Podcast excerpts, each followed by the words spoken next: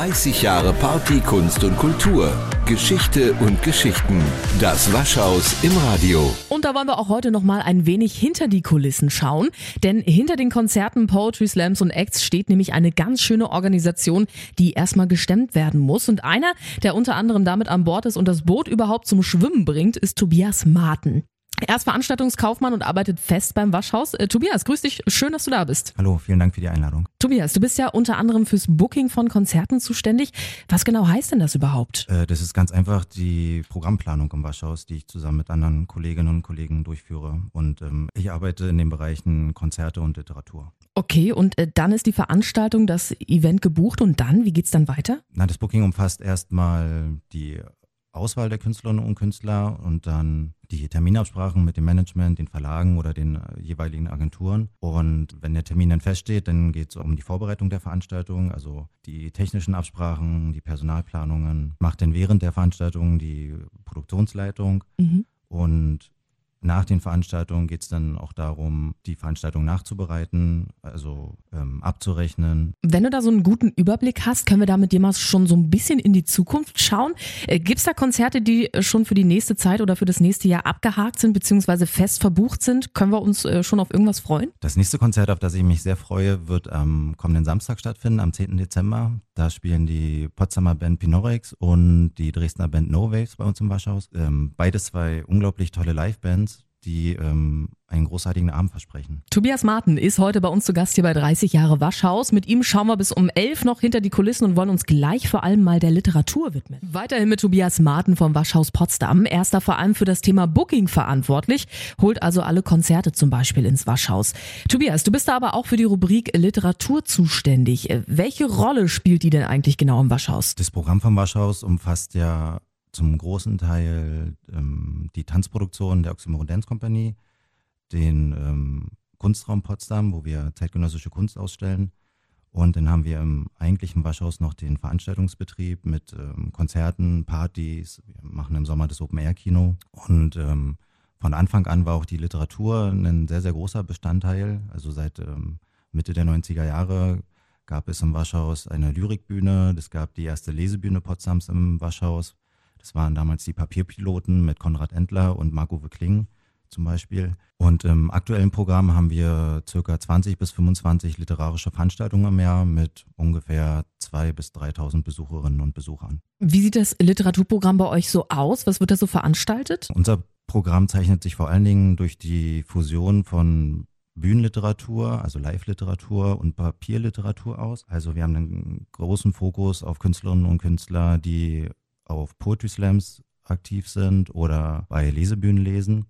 Dann haben wir gleichzeitig im Programm klassische Lesungen von Autorinnen und Autoren, die Neuvorstellungen im Gespräch vorstellen, also die klassische Lesung sozusagen. Und ein weiterer Schwerpunkt bei uns im Programm sind Rezitationen, also Vorträge von literarischen oder dramatischen Texten. Neulich hatten wir zum Beispiel Jens Wawczek zu Gast, der bekannt ist als eine der Stimmen von den drei Fragezeichen, mhm. der die Vögel, die Romanvorlage zum Film von Hitchcock als Performance präsentiert hat. Oder im Februar im nächsten Jahr wird Ben Becker mit seinem Programm Apokalypse zu Gast sein. Ähm, das ist ein Programm, was auf dem Roman Herz der Finsternis von Joseph Conrad basiert. Dieser Roman ist vor allen Dingen bekannt geworden in der Popkultur durch die Verfilmung ähm, Apocalypse Now von Coppola. Und ähm, in diesen Programmpunkten geht es eben darum, live vorgetragene Texte, die dann so ins Performative, ins Theaterhafte gehen, wirklich vor Ort live erleben zu können. Mhm. Und ein weiterer Schwerpunkt in der Programmplanung im Bereich Literatur sind ähm, Bücher über Popkultur.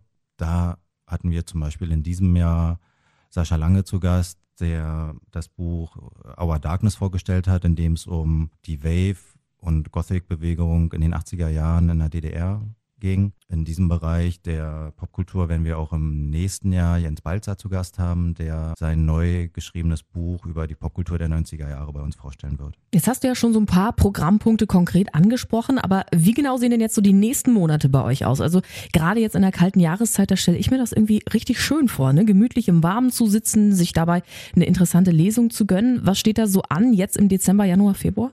Jetzt am Donnerstag ist Sarah Bosetti zu Gast und im nächsten Jahr geht es dann weiter im April mit dem Auftritt von Ben Becker und seinem Programm Apokalypse. Außerdem haben wir im Februar Aaron Burgs zu Gast, der ein Buch über den Maler Willi Sitte vorstellen wird mit dem Titel Nackt durch die DDR. Im Frühjahr haben wir dann eine Lesung mit Judith Herrmann, die ihr neues Buch vorstellen wird. Mhm. Und Juli C. wird auch wieder zu Gast sein. Sie wird zusammen mit äh, Simon Urban im Gespräch mit Knut Elstermann ihr neues Buch Zwischenwelten vorstellen. Und ich freue mich außerdem sehr auf eine Lesung von Arne. Arne ist ein Lesebühnenautor, der bekannt wurde durch seine Reihe Zwiegespräche mit Gott und äh, seinen Auftritten bei der Lesebühne der Surfpoeten und der jetzt äh, im nächsten Jahr seinen ersten Roman veröffentlichen wird. Ja, eine Menge Daten auf jeden Fall. Vorbeischauen lohnt sich definitiv im Waschhaus Potsdam. Hm, da gibt's nämlich nicht immer nur Party und laute Musik. Nee, auch die eine oder andere interessante Literatursession kann man sich hier geben. Schauen Sie gerne mal nach. Das ganze Programm gibt's natürlich nochmal online zum Nachlesen unter waschhaus.de. Und unter anderem geht's im Waschhaus auch um sogenannte Poetry Slams.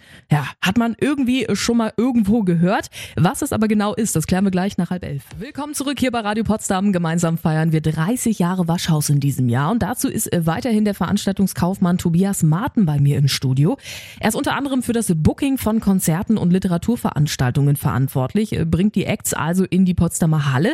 Und da gibt's ja eine Art von Literatur, würde ich sagen, die besonders in den letzten Jahren richtig gewachsen ist. Äh, viele Künstler starten damit nämlich richtig durch. Jan-Philipp Zimny zum Beispiel oder auch Felix Lobrecht und Thorsten Streter. Tobias, was ist denn eigentlich ein sogenannter Poetry Slam? Klär uns mal auf. Poetry Slam kommt aus der Spoken Word Tradition Tradition der Beatpoeten und ist eine besondere Form der Live-Literatur. Also es sind Texte, die nicht für Bücher oder für Print geschrieben worden sind, sondern für ein Live-Publikum und die auf einer Bühne vorgetragen werden.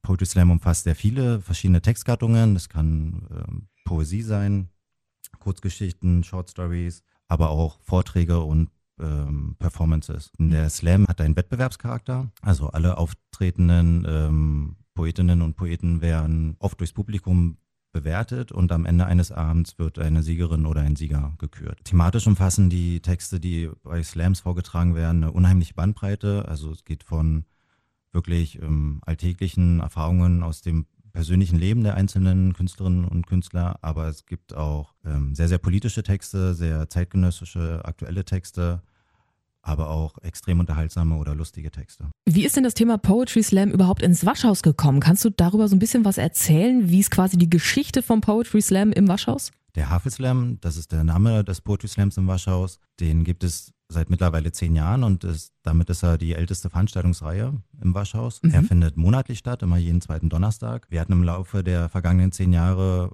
sehr, sehr viele interessante Gäste, die mittlerweile mit ihren Soloprogrammen sehr bekannt geworden sind. Zum Beispiel Hazel Brugger oder Felix Lobrecht mhm. oder Till Reiners. Und ähm, den zehnten Geburtstag des Havelslams feiern wir am 3. Februar mit einem Jazz-Slam. Das bedeutet, dass äh, die auftretenden Poetinnen und Poeten von einem Jazz-Trio begleitet werden, die live zu den Texten die Musik improvisieren. Und seit einigen Jahren sind wir als Waschhaus auch Teil der Berlin-Brandenburgischen Poetry Slam Meisterschaften die einmal im Jahr ausgetragen werden. Bei uns findet immer eine Halbfinalrunde statt und das wird im nächsten Jahr im März der Fall sein.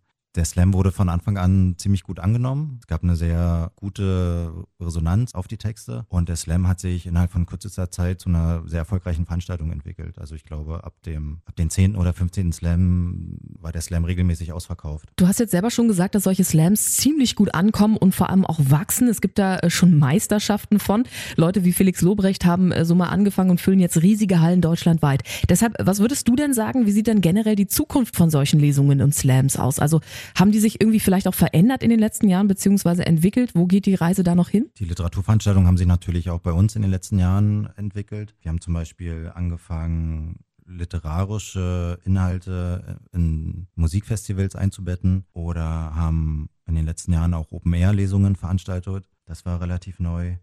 Und im nächsten Jahr werden wir auch dazu übergehen, ähm, Literaturfestivals durchzuführen. Mhm. Wir werden im nächsten Jahr zwei Festivals haben aus dem Bereich Literatur.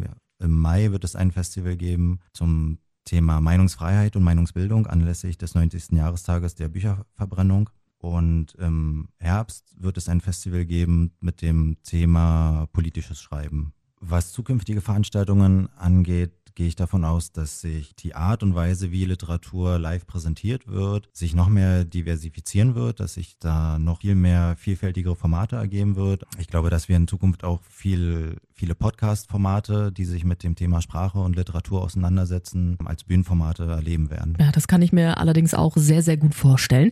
Tobias Martin, unser Experte heute in Sachen Literatur und Konzerte im Waschhaus. Er ist da nämlich unter anderem für das Booking verantwortlich und warum wir in Zukunft mehr auf Literatur anstatt vielleicht auf Netflix und Co. setzen sollten, auch jetzt gerade in der Weihnachtszeit, darüber reden wir gleich noch. Und da blicken wir heute mal wieder ordentlich hinter die Kulissen vom Waschhaus. Immer noch bei mir ist nämlich Tobias Martin, Veranstaltungskaufmann dort und unter anderem für das Booking von Konzerten und Literaturects verantwortlich.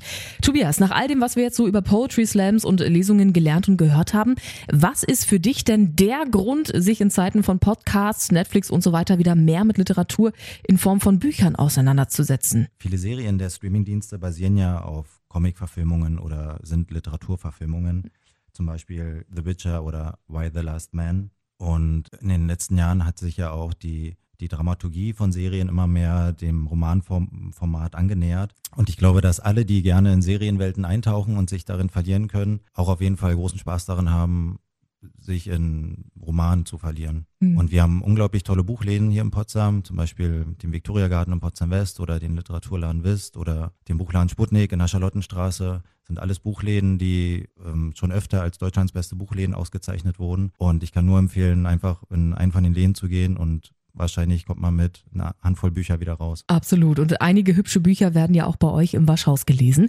Infos dazu und über alle Konzerte, Partys bis hin zu eben Poetry Slams und Lesungen finden Sie ganz entspannt online. Da können Sie sich rauspicken, was Ihnen da am meisten zusagt. www.waschhaus.de. Und Tobias, zum Abschluss würde ich drei Wochen vor Weihnachten äh, gerne noch von dir einen Wunsch für die Zukunft vom Waschhaus hören. Hast du da was Bestimmtes im Kopf? Ich hoffe, dass uns weiterhin von der ähm, Stadt die Möglichkeit eingeräumt wird, weiter viele Open-Air-Konzerte im Sommer machen zu können. Ja, kurz und knackig. Tobias Martin, Veranstaltungskaufmann und fest mit an Bord vom Waschhaus hier in Potsdam. Heute war er bei mir zu Gast und hat sich äh, mit mir über Konzerte, Literatur und Poetry Slams äh, unterhalten und mit mir darüber gequatscht.